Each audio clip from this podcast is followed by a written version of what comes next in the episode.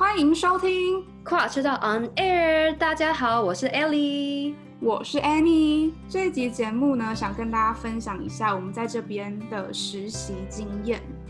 还有就是一些打工经验。因为我我就是从出国之后，我就都有打工。纯旅费的打工啦，但是我一直持续都有打工，就是到实习现在我才没有在打工，因为我现在实习就是每天早上八点到下午四点，所以我就真的没有先打工。但我之前其实一直都有做打工，就是我一开始来的时候是在饮料店上班，然后后来我又去那种百货公司卖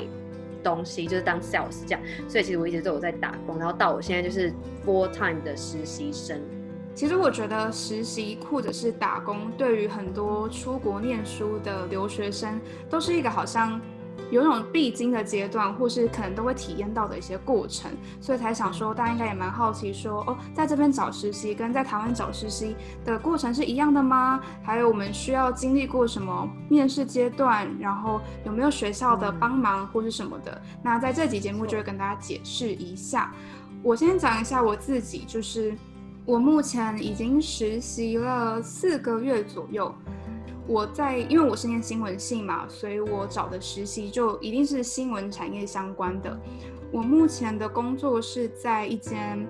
local 的新闻媒体公司，帮他们写新闻。那我写的新闻主要也都是当地新闻。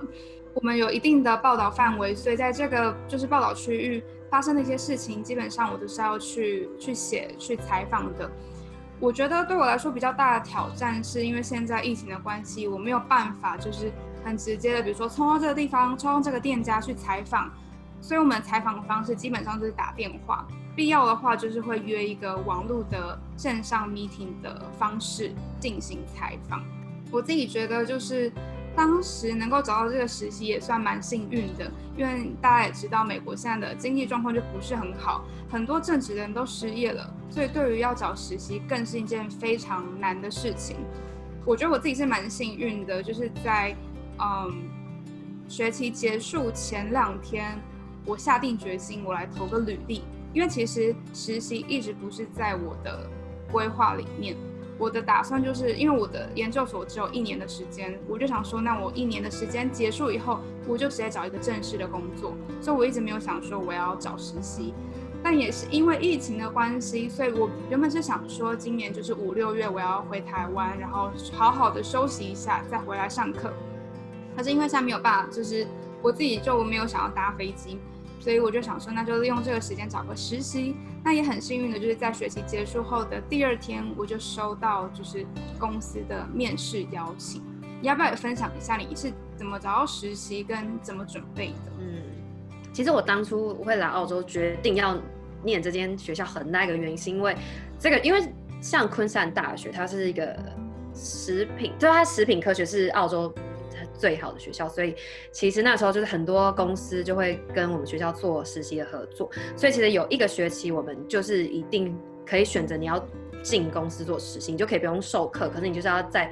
公司实习三四个月这样。然后当初就是因为我真的很想要在国外有实习经验，所以我就是觉得说，哎，而且我们学校又是一个公司会愿意跟我们学校合作的 project 这种，所以我就觉得应该对，就是来自在这边找工作啊什么也会有很大的帮助，所以那时候。我就是看中这个，所以我就是来这边念书。然后我们当初是申请的方法是，就我们学校会有一个 list，然后上面就是你可以去排你最想去的公司，然后你就是投你的，就我们好像是选五，就是排五个志愿吧。然后当初我是五间学校，呃，不是五间公司中有四间都有要我去 interview，然后我这四间 interview 中我就上了三间，因为我们是每一间公司都只收一个实习生，然后。对，这三间公司就是我都有上，但是就是其他实习问问题，就是很多都是关于食品，都关于我们学的东西。比如说，他就会问说：“哦，你对于这个东西有多了解？然后对这个东西有多了解？你可以大概讲一下嘛。”然后因为我觉得我本身就是一个还蛮会拉赛的人，所以我就是一直把我上课所所学的、啊、跟我，而且我应该算是我比较会讲出真的东西，就我不是那种就是。概括讲一讲，我觉得我真的蛮认真想跟他聊天，所以我就会讲很多东西，所以他们可能就觉得，哎、欸，这个人很会拉塞哦，然后什么什么的，就所以就是蛮有蛮多机会的。然后对，所以后来我就从这三间中，我记得这三间中有一间是高蛋白粉的公司，一间是那个蛋糕工厂，然后一间是就是我现在在实习的这间公司，它就是在做 frozen meal，就是那种冷冻食品。所以就是其实我的实习内容就是我是有做 quality assurance 跟 new product development，就是我要做品品质管理跟做。新品研发部分，所以其实我每天上班的内容就是我会进生产线，然后去就是做 inspection，就是看一下他们生产的过程，然后我要每天去做一些就是管理品质的东西，真的很难形容。但就是我们就是会做品质管理的东西，跟就要进生产线嘛，然后我们也是要做新品研发，所以我们都要去做一些新品的试验。教试验嘛，就是新品试验，然后我们也要做营养的标示啊，这些就是我的实习内容，就是这些。所以其实我每天从早上八点到下午四点，就是其实都是超充实的，整整八个小时都是一直在做不同的东西。然后虽然我现在才实习一个月，但其实我真的每天都学到很多东西。然后我觉得我公司蛮好，是他们提供我超多就是 training 啊，或者是 presentation，就会一直让我们去学一些。不一样，就是很多在学校学不到的东西。然后，因为我本身就是很喜欢实际应用多过于就是上课人，所以我就觉得，哎，这实习让我学到的东西其实更更多，就是离开校园之后学到更多。嗯，其实我觉得我比较我比较不一样，因为我刚刚有说过，我研究所的课程是实际上是大概一年的时间，但是上课时间可能就只有十一个月，十个月，十一个月。所以基本上念我们这个科系的人不太可能在念书的过程在找实习，特别是我们这个科系就是蛮高压的，所以课程很多，然后上课时间又很长，要做的作业又非常非常的多，所以基本上你不太可能分神去做嗯学习以外的事情。当时找到实习也是因为那时候还没有开学，所以我就觉得我可以试试看。可是呢，找到这个实习以后，公司就跟我说，他们觉得我可以做六个月的实习，所以就变成我现在有点重叠，就是我必须一边念书，我还要一边做实习的事情。对我来说，真的压力蛮大，因为会念我这个科系人都知道，说我们平常自己系上就有很多要采访了，要深度报道的。或者是有可能要拍纪录片或什么的，所以真的事情都已经够多了。那我现在在这个实习公司，我基本上一个礼拜至少要帮他们写八到十篇的新闻。他们当然给我设的目标是十到十五篇，但是我真的觉得我没有办法负荷这么大的量的新闻，所以我现在基本上大概就是。每周交个八到十篇左右，然后加上每次，我觉得最困难的是，当我提出一个点子，因为还有其他实习生，如果我没有在短时间内把这篇新闻写出来，可能会有别的实习生也跟你抢一样的题材。他们如果先写，然后呢，总编先把他们的新闻抛出去了，那我就不能再写同样的东西，所以变成真的是跟时间在抗战的感觉。我可能今天我突然想到一个点子，我还要确保我在。比如说一个小时内我可以把它写出来，如果没有的话，我其实就没有办法把握，就是我这篇稿子可以交出去。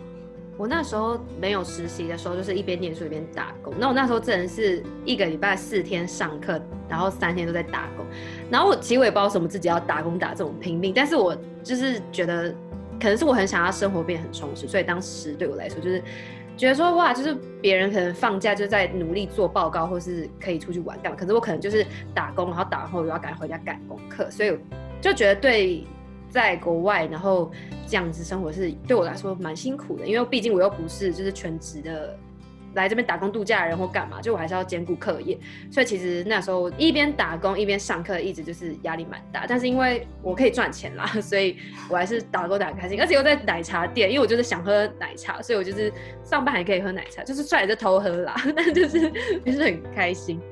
因为我觉得就是实习其实就是没有钱领，所以我至少必须念书一年。我申请的实习才可以有钱领，可是因为我现在就是才刚开始我的研究所课程而已，所以我根本就没有办法申请就是薪水啊或者什么，所以就真的觉得说支撑我的就只有一种怀抱对未来的希望，嗯、希望就是可以从实习转到正职，或者透过实习累积一些作品，然后之后找到更好的工作，嗯、所以就真的是我觉得是要给自己很大的勇气跟鼓励，因为真的很多时候都会觉得说。我都已经够忙了，为什么还要工作？或者我工作量可不可以少一点？但是说到就是实习配或不配，就是给不给钱，我们这边是很看公司，因为像我朋友他们公司都有配，但是配的高价钱高低就是不一定。但是我公司本身是没有付薪水，但是我们公司呢，就是每一天中午都提供。Frozen meal 就提供冷冻食品给你吃，可是真的很爽，是因为我每天都可以订到十几块钱哦。比如说我一天午餐都可以订到两百多块台币，就是我会订一个餐，然后配一个我们公司的饮料，再配一个我们公司的甜点，所以我就是一到五都在吃。我一到我每天都在排那个菜单，想说哦，我今天要吃什么配什么配什么，就是可以这样轮。而且我们公司产品很多，我觉得我们公司光是那个冷冻食品的那种。部分我们就有六七十个品相，所以其实我们真的可以吃一轮。所以就是，对啦，就是每个实习都有它的。对，我每次就听你分享你实习的事情，就超羡慕，因为你现在可以直接到公司工作，然后你不是说工作环境也都蛮好，然后就整个是会让你觉得是。工作的状态是很舒服的。嗯，我觉得我现在就是因为美国现在大家就是不管是上课啊或者工作，基本上都还是在家里，所以你就会觉得，虽然可能以前我很向往当 freelancer，我会觉得说可以在家里做事啊，自己安排自己的时间，但实际上就是体验这几个月以后，我就觉得其实我好像也是蛮希望之后工作不用说就是可能每天都到公司的那种，但如果可以有几天到公司，我会觉得。对我来说蛮重要的，嗯、因为现在就是等于你在家里，你没有理由跟人家说哦，我在路上，所以我现在不能做事情，或说哦，我现在在忙什么，我没有办法，因为大家都知道你就是在家里，所以当我的课结束以后，我可我的可能实习公司要我做什么，我真的没有理由说我现在没办法，就只能说好我做，所以就变成自己牺牲掉很多休息的时间。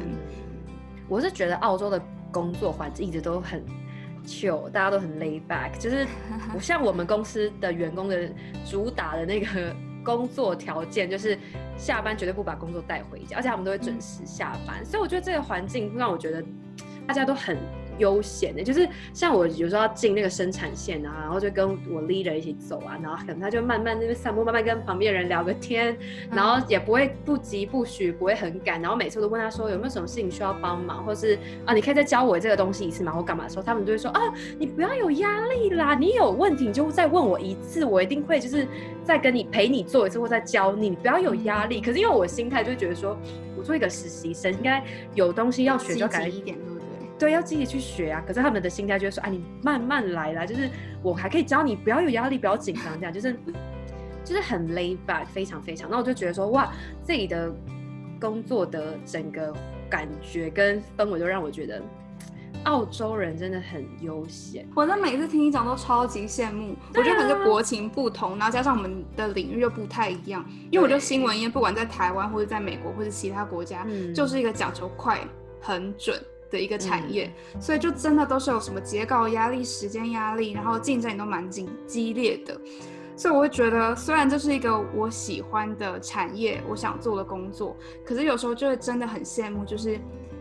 工作环境惬意一点啊，大家可以闲聊的这种感觉。我不知道，我希望我之后也可以体验到这样的工作环境，因为现在真的有时候会觉得，我真的快喘不过气了，再把我逼下去，我要逼疯了那种感觉。可是你看，你现在只是实习生就这样，那你之后假如变正职或是干嘛的话，那怎么办？但是我觉得可能也是因为我现在就是。实习生，所以其实我是同时还要念书，所以我觉得是双重压力。如果之后工作是你知道有钱拿，然后我就只要 focus 在工作上面，可能我自己就不会有这么大的压力吧。而且加上我觉得实习生你就是要表现给人家看，所以你就会觉得就是工作的压力跟你自己给自己的压力是双重的。但是你觉得就是在你那边的工作环境是，你觉得他们美国人还是会为了工作而生活，还是会为了生活而工作？因为像我的同事，他都跟我说：“哎，我这个人真的是完百分之百为了生活而工作。如果今天，如果今天我做不开心，我就要直接走人，我就不会想留下来，一定有更好的机会什么的。”然后之前就是有一次，因为我最近有很多那个就是 manager 跟 supervisor 什么，他们都被 reassign，就是都被呃。重新调职，或是去别的地方，所以都很多人力有点不足，所以变成实习生先要做很多事情，然后加上之前的新人，可能他们也要接一些他们的工作，然后就那个时候，我的同事就跟我说，就跟那个我的 leader 说，啊，我最近就是这样工作量好像太大，因为我还要做以前工作再加新的。然后 leader 之前就直接跟他说：“哎、欸，你做不来就不要做啊，真的做不来就不要做啦。”这样，澳洲人的生活态度。对呀、啊，那我就觉得，哎、欸，这个公司还要营业吗？还有要继续经营的意思吗？就是很酷啊！我觉得大部一直以为，我以前也一直以为美国人就是这样，就是可能。工作态度就很轻松，因为我觉得其实，在台湾大家的工作压力都蛮大，很多时候你还会把工作带回家，嗯、所以我当时一直对美国的工作向往，就是，呃，工作就是工作，生活就是生活，不可能重叠。我实际在这边体会以后，我就发现说，其实。真的还是得看产业吧，可能是我选的这个产业，就是你真的很难分割得很很干净。当然，你还是有那种可能你自己的休假时间，那段时间你可能不接电话、不收 email 是可以的。可是平常就是你一到五的工作跟你假日，你说要跟你的工、你的工作跟生活是要完全不可能重叠吗？我觉得不太可能。所以其实跟我当初的想象有一点落差。可是至少我觉得美国人还是很懂生活啦，就是可能现在这样的状态之外，其实以前他们可能也是下班以后会去可能酒吧喝个酒啊，或者是假日还是会有一些户外活动，因为美国人很喜欢户外活动嘛，去海边去爬山，所以这样的休闲还是有的，不会说完全没有，只是说不太可能就是公事跟私事是完全分开。嗯，那我最近就是在上就是实习在那个环境，然后就是我已经一个月了嘛，那我真的发现。外国人上班真的超级超级超级爱聊天呢，就真的是每一次有，因为有人一进你的办公室，你就一定会，他们就一定会每个人都会打招呼，一定每，而且每一次都一定要打招呼，就是那个人可能来了两次，他也是要说 Hi Ellie 这样，那我就讲说，哎、欸，我已经来了几百次，你还在那边给我看，然后就一定每天都有人问我说，啊，你周末在干嘛？然后我们就开始又要聊一轮周末在干嘛，然后快要周末的时候又会问我说，啊，你周末要干嘛？又要再聊一轮，你周末要干嘛？就是。那大家都会一直聊生活上的事情，然后就真的我觉得环境不会太 stressful，就是大家都蛮 chill 的这样，嗯，这样蛮好的啊。我觉得我我也很希望有这样工作环境，因为我本身就是一个很容易紧张，然后我紧张我的身体就会立刻有反应，所以我就是记得一开始刚实习的时候，我真的是连续这样讲有点太 personal，但是我真的是。紧张到我连续一个月每天拉肚子，因为我就很容易有那种身体反应，所以我就会觉得很怕自己做不好啊，然后很怕自己就是能力不足或什么的，所以每天都压力很大。然后开会的时候我就很怕我说错话或什么的，嗯，所以其实就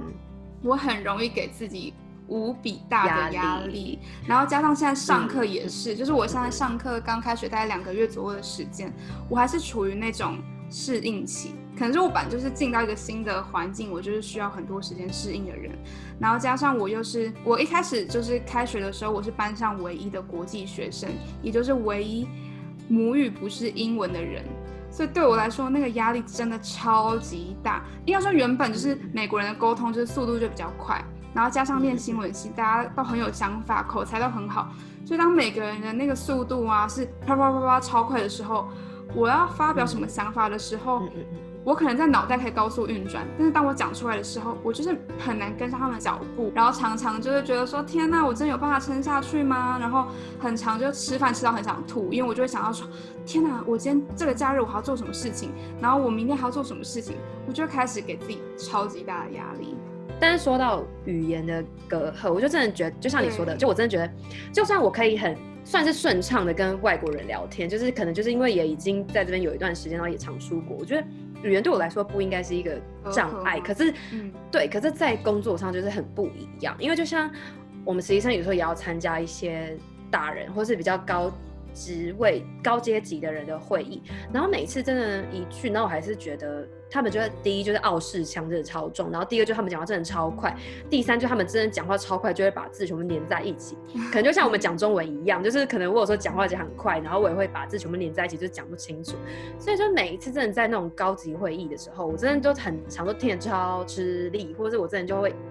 有一点没有办法表达自己的意见，嗯、因为就觉得说，呃，哎、欸，等下那个我我现在要表达，呃，我可以讲吗？可是又觉得，可是我讲会不会？嗯就是他们其实不懂我的意思，或是他们在讲别的事。就是我觉得语言在工作职场上还是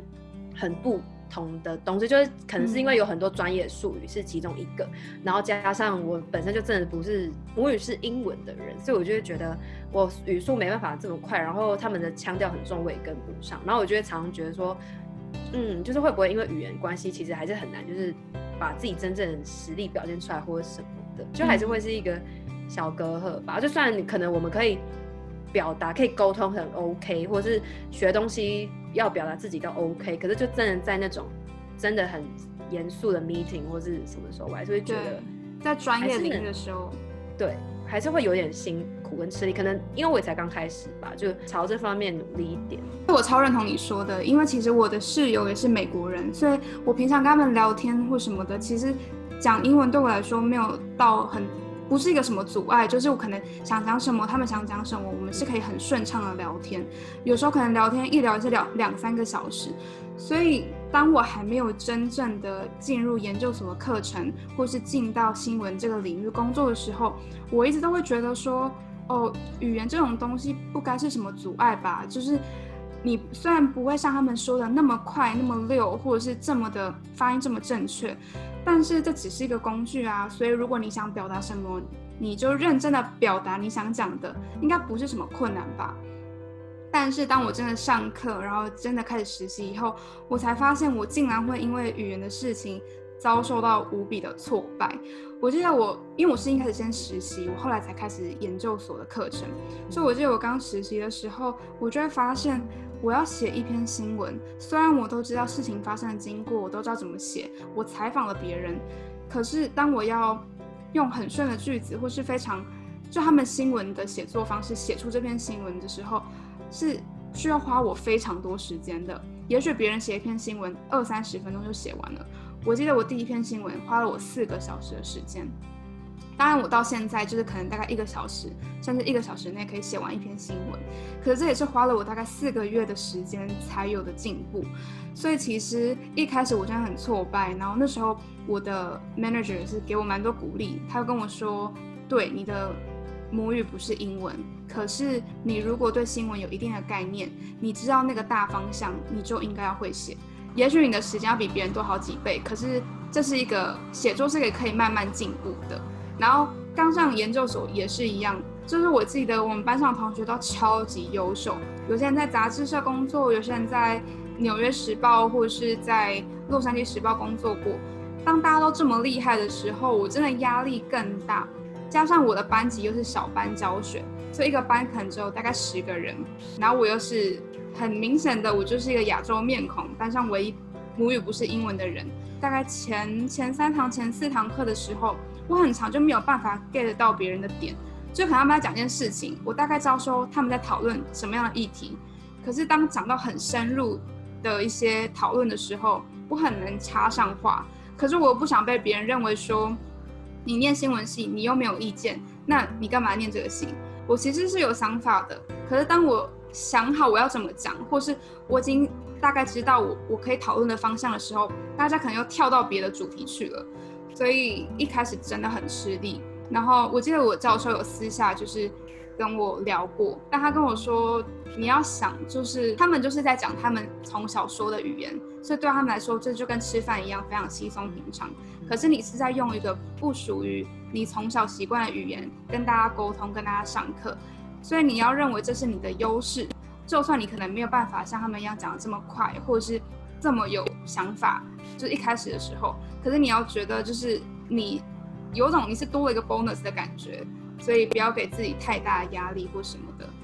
对啦，但是我觉得讲到就是语言，然后在工作上的表现话，其实我觉得在澳洲的话，其实并不会因为你的种族或者因为你不是白人，嗯、就会受到很多限制。因为我其实觉得，在我现在实习的环境里，其实蛮多职位。就是也是很高的人，他们其实也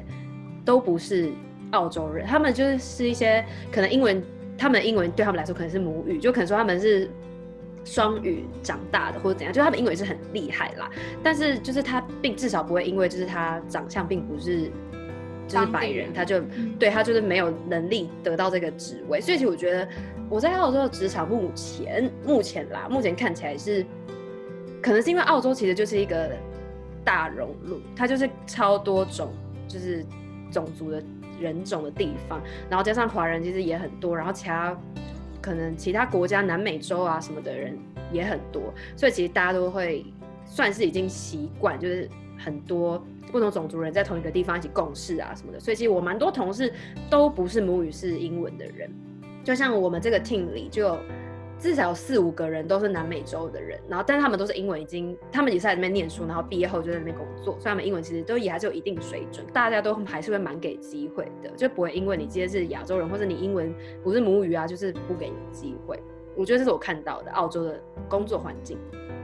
我觉得美国也是一个嗯种族大熔炉吧，所以其实尤其是我在洛杉矶，就各种人种都有。所以照理说，应该也要像你说的一样，就是各行各业怎么样的人都可以做，怎么样的职位都有不同人种，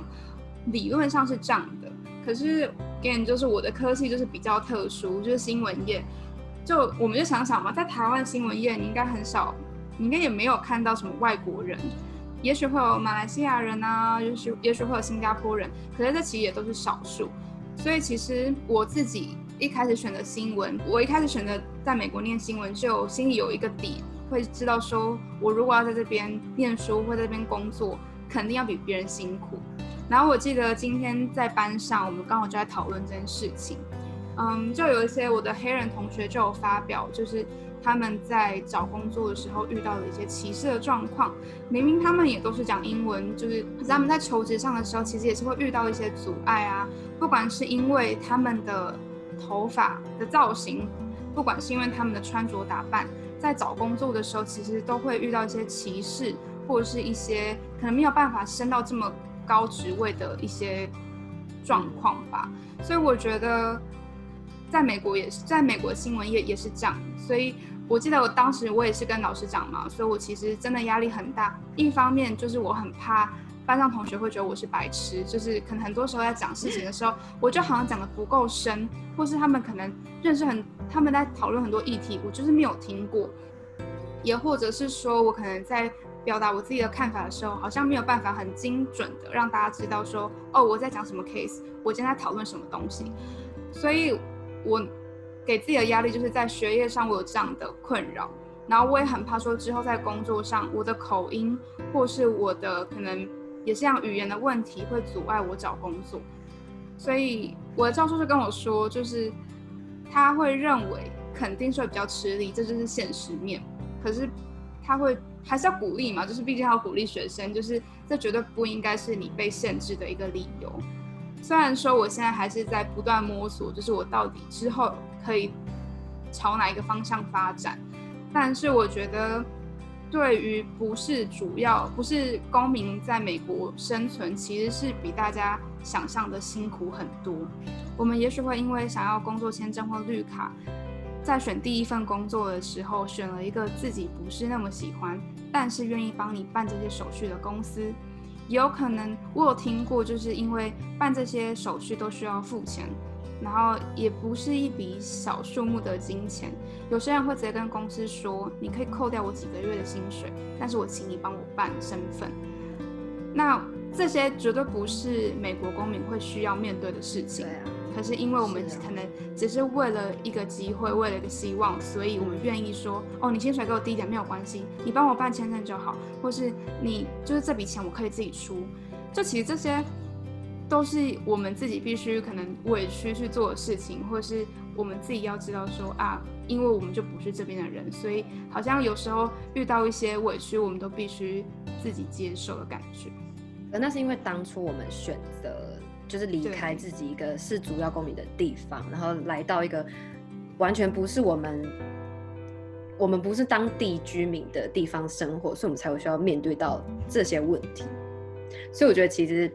还是一个选择，毕竟他可以给我们更多机会，所以还是要去努力尝试吧。对，我觉得就像我们上一集节目有讲到了，就是很多人认为在国外生活看起来好像光鲜亮丽，过的生活就是特别好。其实很多时候是有不为人知的辛酸，你没有体验过他的生活，你永远不知道他心里承受的压力或什么的。我前几天就是心情也蛮不好的，可能就真的是。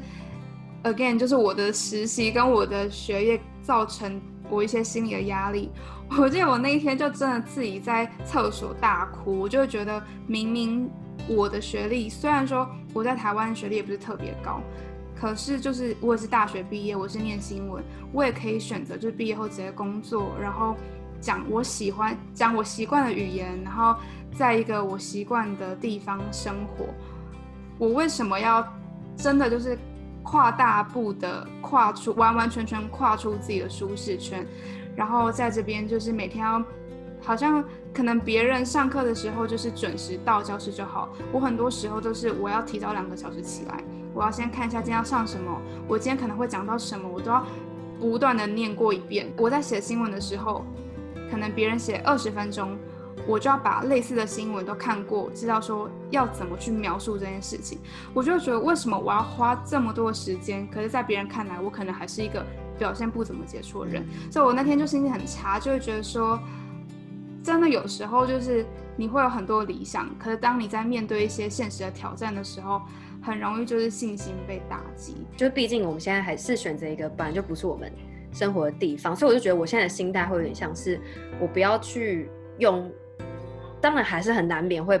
有负面情绪，但是我会觉得说，遇到一些不顺心的事，或是我觉得我没有做好事情，我觉得要换一个想法去，我就觉得说，我要当自己是一块海绵，然后尽可能去吸收，尽可能去学习。就毕竟我们来到这里也是花不少钱，所以如果我能够在这段时间，然后在这里就是解我最大所能去吸收到最大的东西，就不管未来我是回台湾，还是未来我是居留在这或干嘛干嘛的，我觉得至少这几年的成长对我来说，应该就是会是很大的不一样的改变吧。我觉得就是。心态问题。最后跟大家分享一下我前阵子跟 Ellie 在讨论的事情。就我们会认为说，就像我们今天在讲的，语言是是一个沟通的工具，但在学习或者在工作上，确实也是一个挑战。